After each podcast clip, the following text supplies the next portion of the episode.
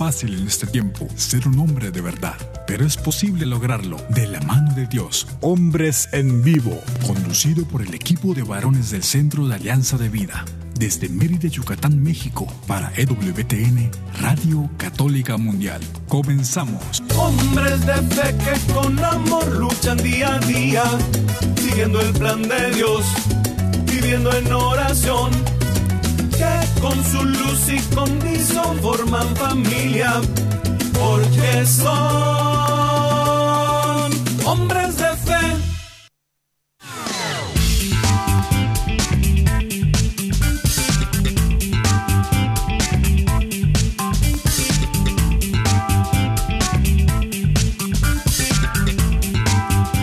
¿Qué tal amigos? Muy, muy buenas tardes. Bienvenidos a una emisión más de este su programa Hombres en Vivo. Les saluda con mucho gusto su amigo y servidor Juan Carlos Valderas, que al nombre del equipo de varones de Alianza de Vida tenemos el enorme privilegio de llevar hasta ustedes este programa. Como cada tarde de jueves, esperamos que este intercambio, que así sea, ojalá que así sea un ir y venir de opiniones, comentarios, sugerencias, observaciones, eh, sea efectivamente una realidad a través de los medios que ponemos a su disposición en un momento. Solamente antes que eso, pues mi alegría de saludar a Edgar Muñoz, allá en los cuarteles generales de EWTN, Radio Católica Mundial, allá en los Estados Unidos, en Alabama. Y aquí en Mérida, Yucatán, agradezco mucho el apoyo técnico de cada semana de César Carreño, que hace posible este enlace con las emisoras afiliadas eh, los Estados Unidos y las plataformas digitales de Internet en América Latina y el resto del mundo. Esto gracias a la conexión con Radio Católica Mundial y el apoyo de nuestro amigo Edgar Muñoz. Gracias, gracias a ambos. Y desde luego que estos medios que ponemos a su disposición, de verdad, eh, siempre que tenemos oportunidad de saber de ustedes, es una alegría que difícilmente podemos expresar. Eh, al final del programa siempre nos quedamos pues repasando un poquito cada uno en su corazón eh, aquella notita, aquella eh, llamada cuando la recibimos, aquel comentario y de manera muy especial agradecemos siempre de corazón a nuestro amigo Pedro sus comentarios siempre llenos de cariño que nos dirige semana a semana. Muchísimas gracias Pedro allá en la selva peruana la selva amazónica del Perú. Muchísimas gracias a ti y a todos los que escuchando este programa lo hacen posible. Y ya yendo, ya viniendo, ya estando en casa, estando en la oficina, estando en el, transporte público o en tu auto que sintonizas este momento, esperamos que sea un momento de gracia, un momento de encuentro con el Señor, así como lo es para nosotros el estar acá, que es una gran, gran responsabilidad y pedimos a Él que sea para mayor gloria suya todo lo que digamos y lo que hagamos en este programa. Los medios a su disposición, marcando desde los Estados Unidos el teléfono siguiente 1-866-398-6377. 1-866-398-6377 y fuera de los Estados Unidos marcando su clave de larga distancia internacional al 1205-271-2976. Repito, fuera de los Estados Unidos, marcando su clave de larga distancia internacional y el número 1-205-271-2976. Visite nuestra página, nuestra página de Alianza de Vida, que es www.alianzadevida.com. Y le invitamos a escribirnos al correo siguiente, alianza de vida mx arroba gmail.com. Alianza de vida mx arroba gmail.com. Síganos en Facebook también, en nuestra página de Facebook que ponemos también para ustedes, AV, Hombres Católicos en Vivo. Todos los días ahí se suben contenidos muy interesantes que juzgamos que pueden ser de provecho para nuestro día a día en el camino del Espíritu, en el camino de la fe.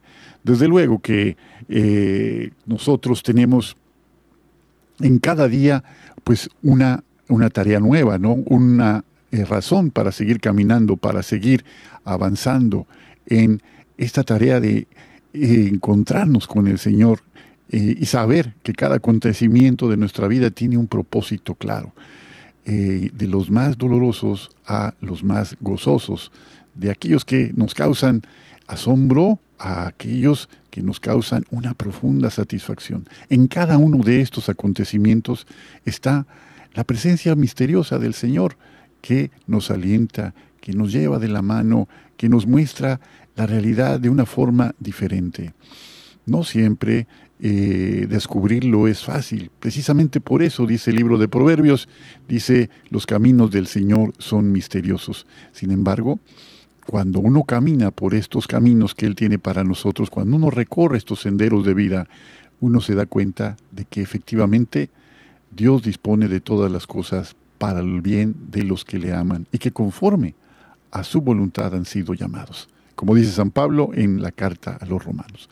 Y bueno, esta tarde pues me da muchísimo gusto de saludar a nuestro amigo Jairo César Olivo. Jairo, bienvenido, buenas tardes. Mi estimado Juan Carlos Valderas, ¿cómo estás? Qué gusto saludarte, tenía mucho que saludarte. Me da mucho gusto, en verdad me da mucha alegría. Saludos y bendiciones a toda la audiencia maravillosa de EWTN que nos sintoniza a través de internet o a través de, una radio. ¿Qué quieren que les diga, mis hermanos? Pues que Dios los bendiga. Un abrazo grandioso desde Guadalajara, Jalisco, México. Gracias, Jairo, pues siempre con ese optimismo que, que te es tan propio, esa forma tan bonita de levantar el ánimo con un saludo gozoso, no un saludo así siempre lleno de enjundia. Así que gracias, Jairo, por ese ánimo de siempre. Me gusta mucho esa frase, esa frase tuya es un remate muy bonito. Dice, ¿qué quieren que les diga? Pues que Dios les bendiga. ¿Qué, qué, qué bien? Te lo voy a tener que robar, mi querido amigo, ni modo. Más pronto que tarde. Una en un descuido y te voy a tener que robar. ¿Eh? Sí. Lo que no se vende en lato se vende en bote. Ah, bueno, eso no me lo sabía tampoco, mira, nada más. Bueno, oye Jairo, pues esta tarde mandamos un saludo a nuestro compañero y amigo Omar Aguilar. Esta tarde no, no le será posible estar con nosotros porque tiene en puerta la celebración de un momento familiar muy bonito que ya esperamos que de su propia boca nos comparta en la próxima ocasión que nos reunamos. Así que nuestra felicitación para Omar, allá y para todos los tuyos, para Iris, tu esposa, para eh, tus hijos y particularmente a esta hija que logra una etapa más de su formación. Felicidades, muchísimas felicidades, Omar Aguila. Y bueno, eh, Jairo, pues estamos eh, hace unos días en la terminación del el tiempo pascual. Tiempo pascual que abre su paso al tiempo ordinario y que desde luego eh, no significa que el tiempo ordinario tenga una importancia menor, significa simplemente que estos tiempos fuertes, que son el tiempo de Pascua y en, eh, al comienzo del año litúrgico, del ciclo litúrgico, el tiempo de Adviento, pues dejan su lugar a la reflexión cotidiana del Evangelio en un tono diferente, pero no por eso menos importante. La palabra del Señor siempre es importante. Tú, Jairo, eres especialmente eh, has tenido una experiencia, como el Señor nos ha regalado, eh, muy especial con la tercera persona de la Santísima Trinidad, el Espíritu Santo, ¿no? El Santo Espíritu de Dios. Para ti, ¿por qué es tan importante esta fiesta que acabamos de celebrar, esta solemnidad que acabamos de vivir el domingo que pasó? Bueno, pues hablar de, de la fiesta de Pentecostés es hablar como eh, de la coronación, de todo lo que Jesús hizo eh, con su presencia eh, salvadora en la tierra. Es decir, es darle sentido a través de la gracia de Dios, a través del amor, porque el Espíritu Santo pues, representa el amor de Dios que es derramado en nuestros corazones. Es como por así decirlo, y es es la unión, ¿verdad? Es el, el, el cuando nos impulsa simplemente para caminar. Es decir, yo puedo tener mi, mi, mi coche, ¿verdad? Me lo regalaron, mira, ahí está, hasta con las llaves. Pero yo nunca he manejado. Me da miedo prenderlo, me da miedo salir a la ciudad. Pero ahí viene cuando alguien te dice, no, mira, te va a ir muy bien, adelante, este, piérdele, el miedo. Esa motivación que viene es la presencia del Espíritu Santo. Claro que es mucho más, ¿verdad? Yo lo estoy diciendo en estas palabras muy, muy parcas, pero el Espíritu Santo es aquel que nos otorga las gracias especiales, es aquel que nos dice, mira, dentro de ti eh, existen miles de cosas maravillosas, no solo te fijes en lo malo, es aquel que nos impulsa y nos saca de los momentos difíciles en los que nosotros podemos haber, eh, podemos estar metidos, ¿verdad? Nos dice que nuestros cuerpos son cuerpos de gloria, donde Él es el que nos habita, donde Él es el que reina. Nos damos cuenta que nuestro cuerpo es un santuario en donde vive Dios mismo. Esto es eh, esa invitación que nos hace eh, comprender pues de la presencia del Espíritu Santo en nosotros. Comprender la presencia del Espíritu Santo en nosotros, que está allí desde que nosotros hemos sido bautizados, hemos recibido ya este don del Espíritu Santo. Al recibir la confirmación hemos recibido una nueva efusión de este Espíritu Santo, ¿no? Y cada vez que nosotros somos dóciles a las mociones, es decir, a lo que el Espíritu Santo nos mueve a vivir, entonces su fuerza se hace patente, se acrecienta en nosotros. Porque allí está, pero dices bien, y me parece muy apropiada esta alegoría que empleas, ¿no? De que dices, bueno, pues yo puedo tener un auto y un auto nuevecito y todo, pero si no me animo a usarlo, si no me animo a, estar aprovechando todo lo que me representa, ¿de qué me serviría? ¿no? Eh, esta fuerza que viene de lo alto, este poder ¿no? que el Señor nos ha dejado, este consuelo que encontramos solamente en el Espíritu de Dios, en el Espíritu Santo, es un regalo que dices, y coincido contigo, es la culminación, la coronación de la obra del Señor que hace posible que nosotros vivamos en la fe. Te invito, Jairo, pues a hacer una oración, una oración muy sencilla, invocando al Espíritu Santo, particularmente en esta tarde, para que eh, sea Él, sea Él que toque el corazón de cada uno de nosotros. Entonces, pues te invito y nos unimos a esta sencilla oración que la iglesia hace y con todo corazón ofrecemos esta transmisión, esta tarde en particular al Señor. Señor Espíritu Santo. Ven, Espíritu Santo, llena los corazones de tus fieles y enciende en ellos el fuego de tu amor. Envía, Señor, tu Espíritu que renueve la faz de la tierra. Muchísimas gracias para, por todo, Señor, y, pues empezamos, empezamos ya en esta reflexión que ya hemos empezado, de hecho, sobre el, la, esta fuerza que transforma el corazón. Eh, ¿Qué cosas, qué cosa más, qué, qué momento más significativo el de Pentecostés, Jairo, que precisamente se considera en ese día el nacimiento de la iglesia.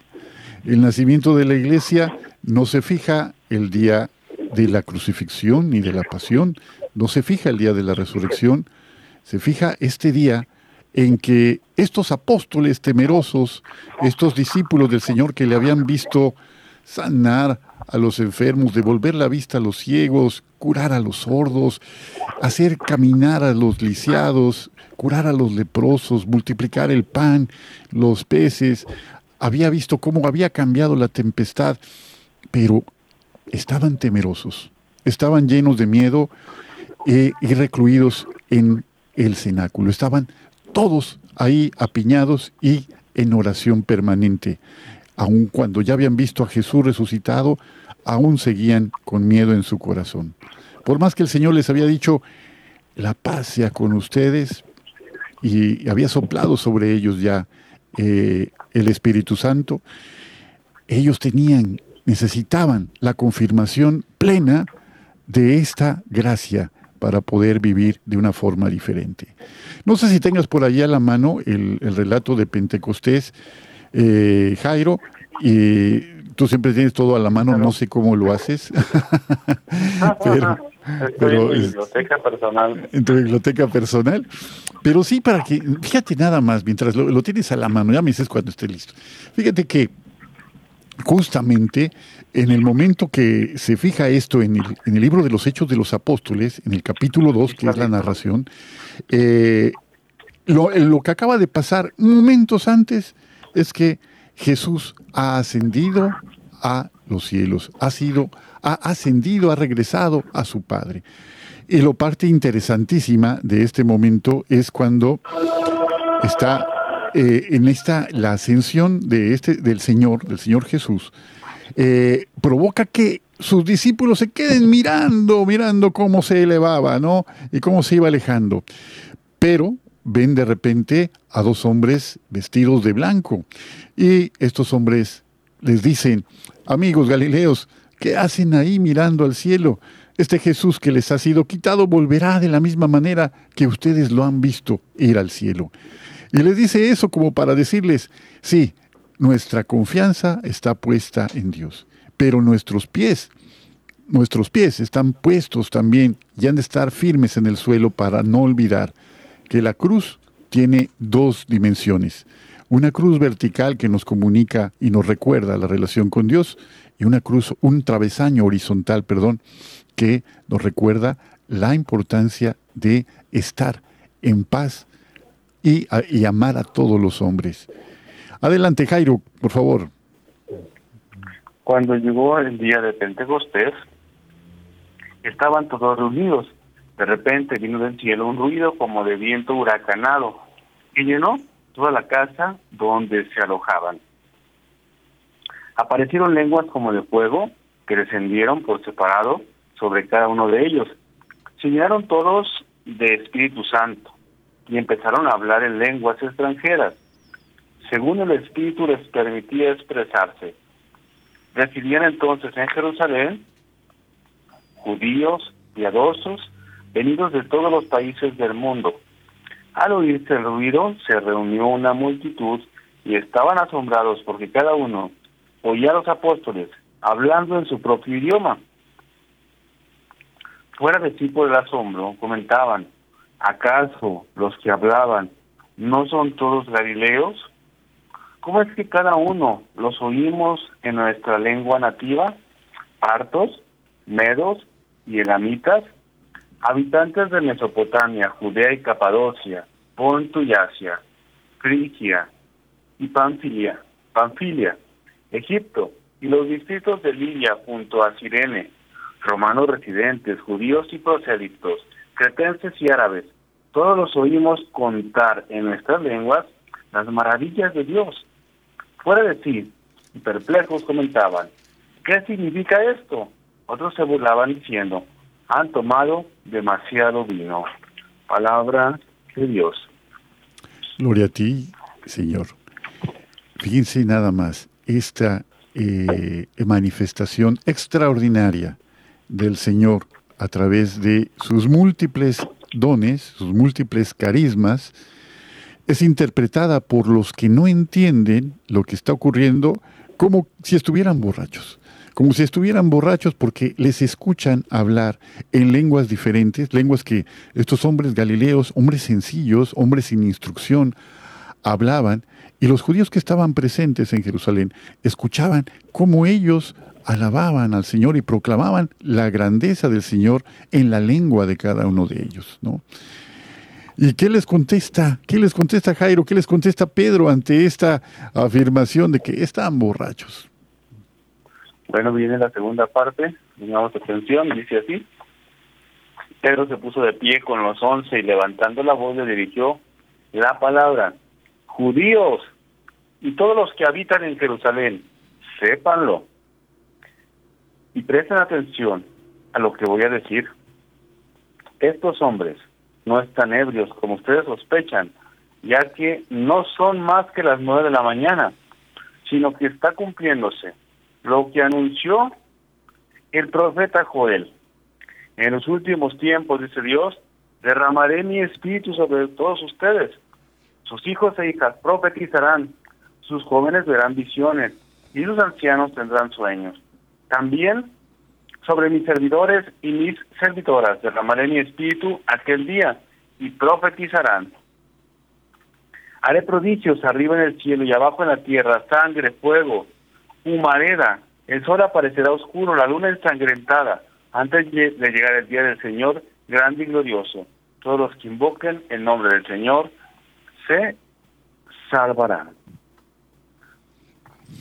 Fíjate nada más el mensaje tan fuerte, tan fuerte, y apenas es la, una parte del mensaje, eh, Jairo, porque luego les iba a decir esto, les iba a, anunciar que ese Jesús al que ustedes crucificaron, ese ha sido constituido como Señor, ¿no? Y, y, esa predicación, esa predicación, hace que en ese primer día exista una conversión masiva, una conversión extraordinaria de la gente que les escuchaba. Y se llegan a hacer una pregunta que es importante que nos hagamos todos. ¿Qué tenemos que hacer, hermanos? ¿Qué tenemos que hacer para salvarnos? ¿no? Después de, eh, todavía faltaría una parte importante de esta prédica de Pedro, ¿no? Esta, esta prédica llena de poder, llena de fuerza que viene de lo alto. Y a diferencia de lo que habían vivido eh, momentos antes, que estaban temerosos, que estaban eh, vacilantes, se llenan de valor, se llenan de audacia y hacen lo que nadie esperaría que hicieran. Dar un testimonio valiente, un testimonio contundente de Jesús es el Señor para gloria de Dios Padre. Ese Señor que han crucificado, ha resucitado y Dios lo ha constituido como Señor. Y todo esto, todo esto gracias a la fuerza del Espíritu Santo. Pues vamos a un corte, amigos, y vamos a regresar a seguir platicando con ustedes de este hermoso don que el Señor tiene para cada uno de nosotros. Siga con nosotros, estamos en su programa Hombres en Vivo. Sé fuerte y valiente, no te rindas. Regresamos en un momento.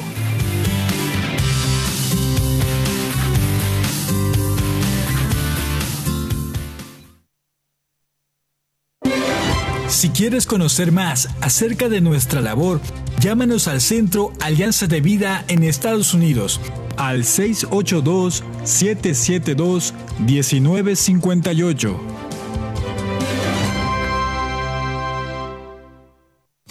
Mi familia y yo serviremos al Señor, según dice la Biblia.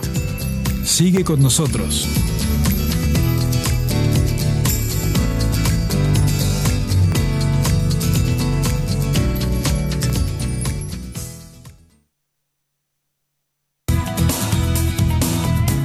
Gracias por seguir con nosotros en tu programa Hombres en Vivo.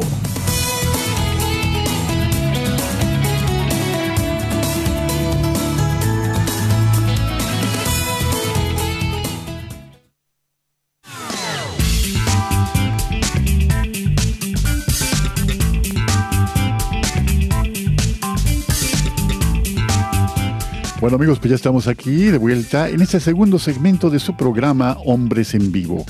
Estamos platicando aquí muy a gusto Jairo César Olivo y un servidor sobre los frutos y dones del Espíritu Santo, justamente en el marco de la solemnidad de Pentecostés que acabamos de celebrar este domingo que pasó y que, pues desde luego que en este día de Pentecostés que acabamos de pasar, recordábamos también el inicio, el momento en que la iglesia se funda, ¿no? Es el momento fundacional de nuestra iglesia. ¿Y por qué? Pues porque la gracia del Espíritu Santo llena de valor a estos discípulos temerosos de Jesús que le hacen, eh, les transforma completamente la vida. Y hay entonces, a través de esta predicación, una conversión masiva. ¿Cuál era el mensaje, Jairo? ¿Cuál era el mensaje que daba respuesta a esta inquietud de la multitud de ¿qué tenemos que hacer, hermanos, para ser salvados? ¿Qué tenemos que hacer? Esa, esa pregunta la vamos a ver varias veces en el libro de los Hechos de los Apóstoles en boca de varias, de varias personas que dicen, ¿qué tenemos que hacer para ser salvados? Ya que escuchan la buena noticia de Jesús. Bueno, ¿yo cómo le hago? ¿Yo cómo le hago para estar como tú? ¿Qué tengo que hacer? Platícame, dime, por favor. ¿Y qué les contesta Pedro, mi querido amigo?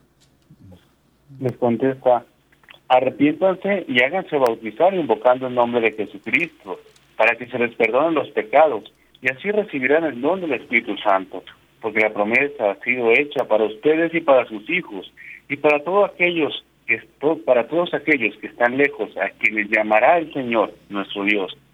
Y con otras muchas razones les hablaba y les exhortaba diciendo, pónganse a salvo, apártense de esta generación malvada los que aceptaron sus palabras se bautizaron aquel día, se incorporaron unas tres mil personas.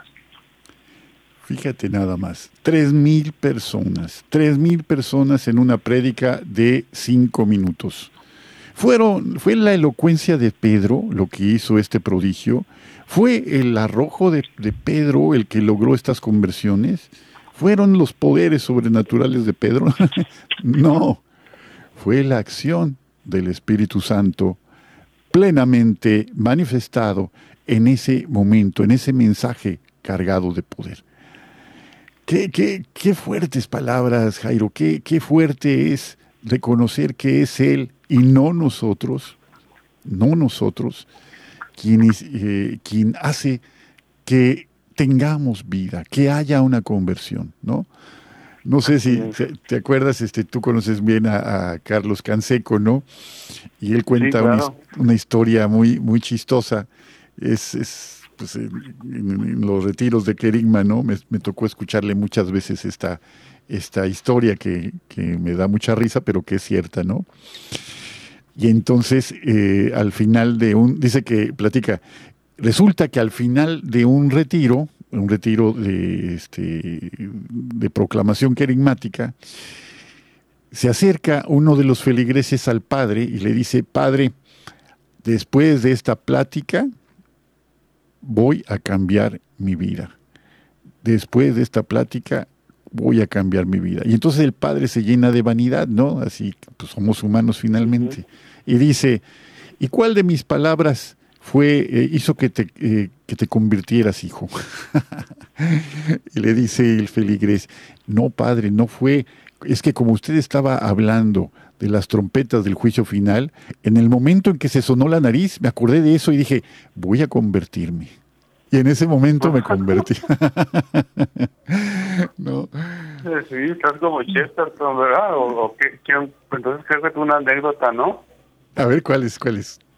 Que, decía este que, una persona iba a misa, entonces eh, esa persona de, al final de la misa fue a decirle al padre, padre, quiero decirle que yo soy protestante, pero me voy a convertir a la iglesia católica.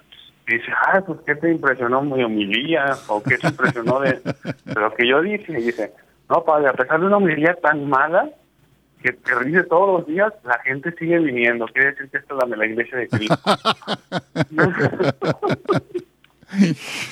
Es que solamente es Él, es, es, es, su gracia, la gracia del Señor que se derrama. Empezaste tú diciendo el programa, estas, estas palabras de San Pablo. El Espíritu Santo ha sido derramado en nuestros corazones. El amor de Dios ha sido derramado en nuestros corazones por el Espíritu Santo que nos ha sido dado. El amor de Dios ha sido derramado en nuestros corazones por el Espíritu Santo que nos ha sido dado.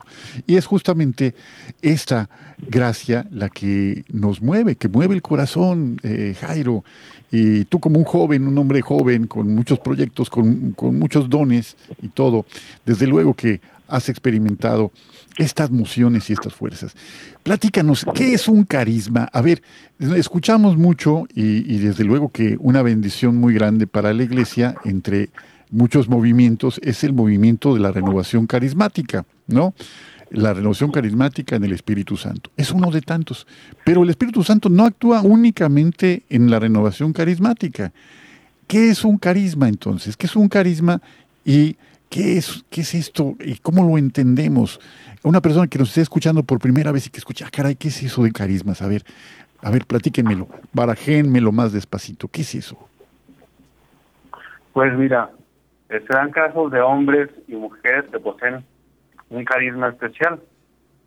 ¿Por qué? Porque nosotros somos iguales. Todos tenemos alguna característica diferente, ¿verdad? Hay quien tiene el don de cantar, hay quien tiene el don de predicar, hay personas que tienen el don de aconsejar a las personas. Y esto para conocer y transmitir a Dios pero que no necesariamente hayan fundado una congregación religiosa. A veces dicen, ah, pues es que su carisma es atender a los enfermos, su carisma es ser pobres como San Francisco. Por carisma se ha entendido el término que dice San Pablo de gracias especiales, mediante las cuales los fieles quedan preparados y dispuestos para asumir diversas tareas o ministerios que contribuyen a renovar y construir más la iglesia. Eso lo pueden eh, profundizar más en Lumen Gentium en el capítulo 12 del Concilio Vaticano II. Y hay también, pues, eh, carismas extraordinarios o sencillos y humildes, y los carismas son gracias del Espíritu Santo que tienen directa o indirectamente una utilidad eclesial. Los, los carismas están ordenados a la edificación de la iglesia, al bien de los hombres y a las necesidades del mundo. Un carisma, por tanto, es una gracia especial que el Espíritu Santo dona para el bien de la iglesia. No existe una clasificación de carismas y así los hay de diversos tipos. Pero los elementos esenciales que los conforman serán siempre dos. Provienen del Espíritu Santo y serán para edificar la iglesia. Hay que entender que es diferente el carisma al don a, los dones del Espíritu Santo. Los dones del Espíritu Santo sabemos que son consejo, ciencia, piedad, temor del Señor, etcétera. Pero el carisma será en particular a una persona, vuelvo a por el Espíritu Santo y para el bien de la iglesia. De ahí nosotros tenemos el don de la predicación. Hay bueno predicando, hablando, exhortando. Hay quien es bueno organizando, ¿verdad? Eh, organizando este, los campamentos, los retiros espirituales. Hay quien es bueno orando, ¿sabes? Pronunciar unas oraciones muy bonitas. Hay quien es bueno a través del silencio, a través de la contemplación. Hay quien es bueno, tal vez a través de la oración, en pintando iconos. Hay quien es bueno dirigiendo el Santo Rosario, ¿verdad? Porque hay veces que a personas, no a todos se nos va a rezar el Santo Rosario. Hay quien es bueno el don del canto. Hay diferentes métodos y es importante por eso reconocer cuáles son mis carismas, qué es lo que yo tengo, qué es lo que Dios ha hecho en mí ¿qué otro más no tiene, verdad? Por ahí hay una frase que a mí me encanta, que el otro día este, recogía de, de las redes sociales, que eh, dice más o menos así, todos somos reemplazables, pero no repetibles, y esa es la pequeña diferencia. Todos somos seres humanos, pero no todos tenemos los mismos carismas.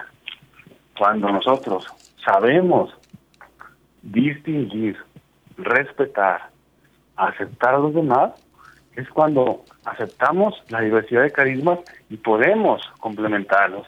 Pero cuando se mete el espíritu malo, cuando se mete el mal espíritu, es cuando dicen, ¿por qué este sabe eso de esto y yo no? Viene la envidia. Lo importante es por eso tener la presencia del Espíritu Santo muy plena, con el don, con sus dones, para tener auténtico conocimiento de las cosas y dejar que Dios gobierne mi vida. Esto es verdaderamente una profunda conversión que da paso a eliminar los vicios por las virtudes. Fíjate que qué bonito esto que nos compartes, Jairo, esta pues catequesis tan tan contundente, tan tan breve, pero tan tan fuerte que nos compartes y eh, justamente justamente esto que mencionabas, estas dos características principales de los carismas, ¿no? Estas características muy propiamente. Porque una persona no recibe un carisma para el beneficio propio. No lo va a recibir para que esa persona se vanaglorie de aquello que ha recibido. Al contrario, lo que hemos recibido es un don y una tarea bueno, haciendo eh, diferencia, un carisma también viene de la palabra griega regalo. Es un regalo, para no confundir con los dones que acabas de mencionar, que son los siete dones del Espíritu Santo. Esta parte, este regalo, no es para que nosotros nos vanagloriemos y que pensemos que lo hemos recibido por nuestros propios méritos o por nuestra eh, una, una, relación extraordinaria con el Señor, sino porque Él es bueno y nos dota de estos carismas para la edificación de la iglesia. Nadie debe vanagloriarse. Y dice el Señor este, San Pablo en otro pasaje, dice, no hagan nada ni por rivalidad ni por vanagloria, ni rivalidad ni vanagloria. Y, y había personas que pues se jactaban en aquella época de tener muchos carismas, ¿no? Y, San Pablo, pues que había recibido infinidad de carismas, ¿no? Infinidad de carismas para la tarea que Dios le había encomendado. De hecho, no se puede entender la propagación del cristianismo sin la acción de San Pablo. Había recibido todo eso porque la misión que Dios le había encomendado era así de grande. Y me gusta mucho lo que dices, cada uno de nosotros tiene un carisma especial, incluso aquellos que piensan que no tienen ninguno.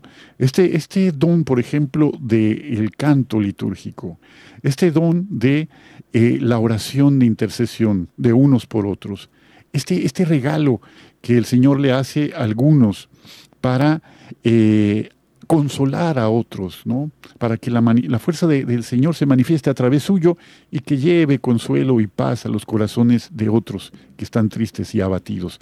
Todo es para la edificación de la iglesia. Y en, estos eh, hay que distinguir muy bien, y yo creo que es importante, estamos ahorita en los carismas, me gustaría mucho que nos recordaras, Jairo, estos dones de los que hablabas, ¿no? Estos dones de los que hablabas para que pudiéramos tener el panorama completo de esto, antes de pasar a los frutos, ¿no? A los frutos que también San Pablo señala, pero ya que es muy diferente un fruto a un regalo. Vamos a poner este, esta comparación. Un arbolito de Navidad es hermosísimo, hermosísimo porque tiene esferas, porque tiene luces, porque tiene diferentes adornos, tiene diferentes elementos que lo hacen ser especialísimo. ¿no? Simplemente con mirarlo sabemos que es un signo de un momento especial. Ese es el propósito de un árbol de Navidad. Pero hay que recordar que un árbol de Navidad está talado. Es un árbol que poco a poco se está marchitando. Es un árbol que finalmente, al, eh, al, poco tiempo de la Navidad, de la época de la Navidad, pues será desechado si es un arbolito natural, ¿no? Pero un árbol natural, que es un árbol frutal o un árbol de maderas finas, o un árbol simplemente que da sombra y que en sus ramas acoge a, los, a las aves del cielo, en los muchos nidos que habrá en sus ramas, está dando frutos de una manera diferente, ¿no? Entonces, antes de pasar a los frutos que el Espíritu Santo nos mueve a, lograr, pues vamos a, terminar esta parte de la reflexión, Jairo, este, en cuanto a los siete dones del Espíritu Santo. Adelante, amigo.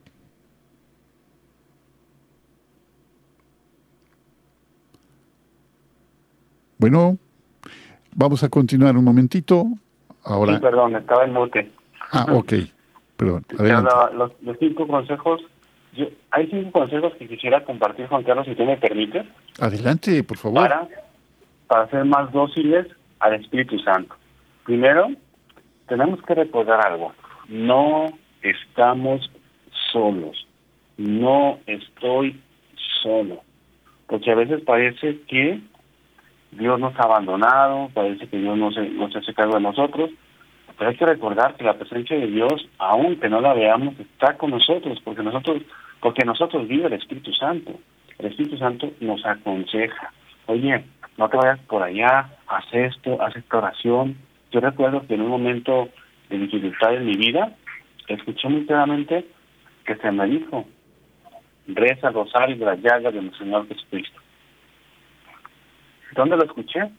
Fue la presencia del Espíritu Santo, que se manifestó tal vez a través de la de la guarda, o fue el Espíritu Santo directamente, pero hay que recordar que no estamos solos, Dios está con nosotros, Dios es el, que nos da pila, ¿verdad? El que nos pone adelante, y es importante, el primer paso, no estamos solos, segundo, invocarlo, antes de cada acción, antes de cada proyecto, ven Espíritu Santo, ven autor de los siete ven dedo de la diestra paterna, etcétera.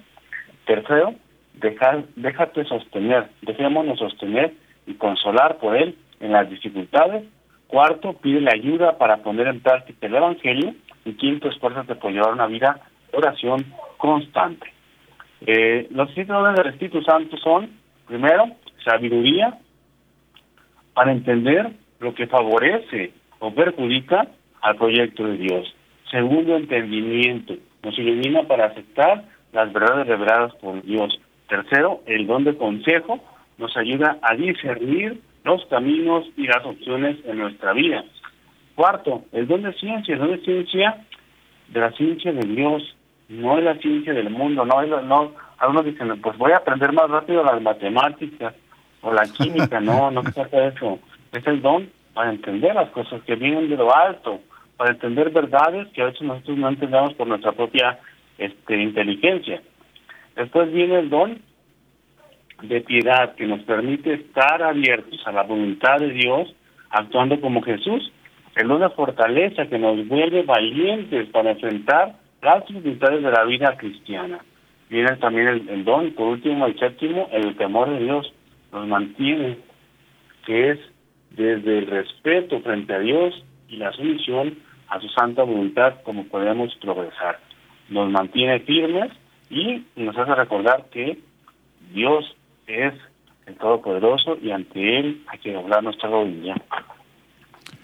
Estos dones que, gracias Jairo, muchísimas gracias por estos cinco consejos y esta eh, revisión breve pero muy contundente de los siete dones del Espíritu Santo. Pues amigos, ustedes que nos escuchan allí en casa, eh, podemos hacer un alto en nuestra vida, hacer un alto y, fíjate en lo que dice el Salmo y con lo que la frase que terminamos el programa. Dice, haz, dice el salmista, haga, hacer la prueba y ved cuán bueno es el Señor. Hagan la prueba y verán qué bueno es el Señor. Si ya has probado de todo y tu vida sigue sintiendo, sigue sintiendo vacía tu vida o anhelando algo que no alcanzas a precisar, a definir, muy probablemente y casi te lo, y te lo apuesto, es la presencia de Dios en tu vida, la presencia eh, manifiesta de Dios en tu vida. Haz un alto, haz un alto y si es necesario, haz la famosa oración del ateo. ¿Cuál es la oración del ateo? Dice, pues ¿cómo es posible que un ateo ore? Bueno, pues esta oración del ateo, así le dicen, no lo inventé yo, te la voy a platicar regresando de esta pausa. Sigan con nosotros, estamos en su programa Hombres en Vivo. Sé fuerte y valiente, no te rindas. Regresamos en un momento.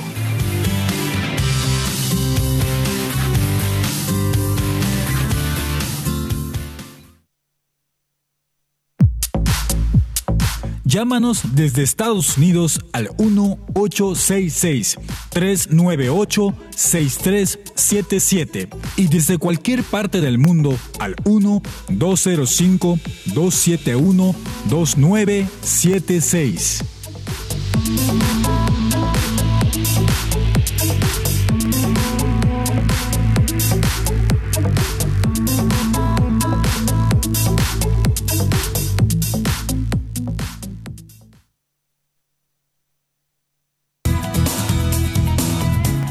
Gracias por seguir con nosotros en tu programa Hombres en Vivo.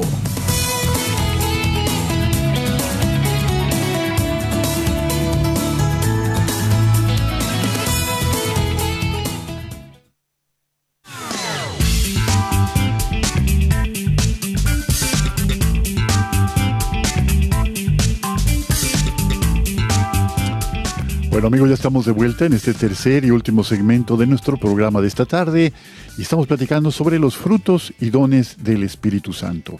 Antes de continuar y antes de decirles cuál es la oración del ateo, que les decía en el segmento anterior, les eh, voy a dedicarle estos momentitos a la lectura del mensaje de nuestro amigo Pedro, ahí desde la selva peruana, como él siempre dice eh, en, sus mensajes. Dice de esta forma, buenas tardes amados hermanos de hombres en vivo. Mi humilde familia les brinda el cálido saludo desde la imponente selva peruana. Hermanos, les felicitamos por el perseverante trabajo que realizan cada semana. Gracias por compartir informaciones sabias dignas de admirar. Que la gracia y el amor de Dios les acompañe en el servicio pastoral que realizan. Pocos son los que tienen el privilegio de realizar un trabajo espléndido como vosotros. Hasta la próxima. Pues Pedro, todo es gracia, todo es gracia de Dios y si estamos aquí nosotros es simplemente por gracia suya, porque así lo quiso Él, que habrá muchísimas personas que puedan hacer este trabajo mejor que nosotros, pero Él en su bondad y en su misericordia nos llama para compartirlo. Así que gracias de corazón, Pedro, como cada semana, por compartirnos estas palabras y por este, este mensajito tuyo, ¿no? Eh, verdaderamente eh, agradecidos con este acompañamiento tuyo. Ah, y dice, es maravilloso comprender la presencia del Espíritu Santo en nosotros. Es el amor de Dios que nos acompaña en cada instante.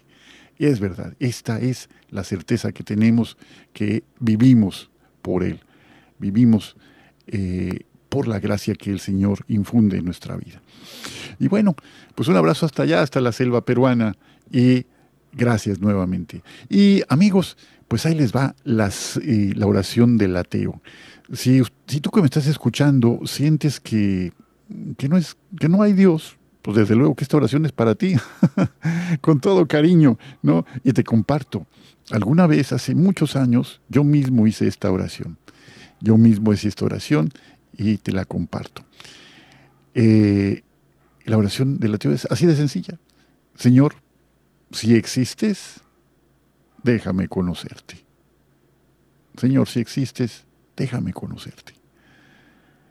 Y dices, bueno, pues ¿cómo puede ser que un ateo ore a alguien en quien dice no creer? Pues justamente esa manifestación tan sencilla de fe es el abre puertas para una etapa totalmente diferente en nuestra vida. Bueno, pues deseo de veras de corazón que tú que estás escuchando, donde quiera que te encuentres, encuentres en estas palabras una, una aliciente para saber que Dios está contigo, que sí existe, que está interesado en que tú seas, que desea que tú seas feliz y pleno, y que tienes ahí al alcance de una oración su gracia para ti toda tu vida. Bueno, mi querido Jair, pues ya estamos en la recta final, amigo, ya estamos muy cerquita del final de nuestro programa. Pero eh, platícanos, no sé cómo le haces tú, eh, de verdad, ahorita que nos platicabas del Lumen Gentium, así que con una naturalidad tremenda, tú buscando y acá. No, no, no. Yo dije, no, este hombre es una enciclopedia, definitivamente. No, no, no, pues, pues para saber dónde están las cosas hay que conocerlas, ¿verdad? Y pues así, eso es algo que siempre te admiro antes, este, aunque parezca cotorreo. Platícanos, amigo mío, platícanos lo que dice eh, San Pablo sobre los frutos ya que, no son de la carne, sino del espíritu, ¿no? ¿Qué frutos puede rendir nuestro propio espíritu bajo la acción del Espíritu Santo? ¿Qué cosas habrá de diferente en una persona que se deja guiar por la acción del Espíritu Santo? Ay, me hiciste recordar algo muy bonito. dice, Cuéntame, cuéntame. Le dice Jesús a Concha, a Concha, quiero mostrar en ti lo que se puede hacer en un arma que se deja hacer. Y dice Concha, y Jesús, amado mío, que yo sea lo que tú quieras, que te dé gusto en todo y que se agote mi vida de tanto amar. ¿Verdad? Así es esto.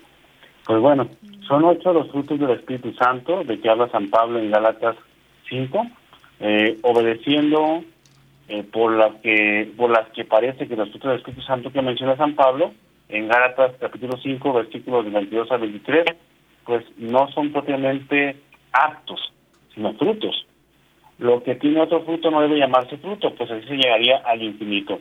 Pero nuestros actos tienen algún fruto, pues se dice en Sabiduría 3.15, glorioso es el fruto de los trabajos honrosos. Y en Juan 4.26, el que ciega recibe su salario y recoge el fruto para la vida eterna. Luego, nuestros mismos actos no se llaman frutos, ¿verdad?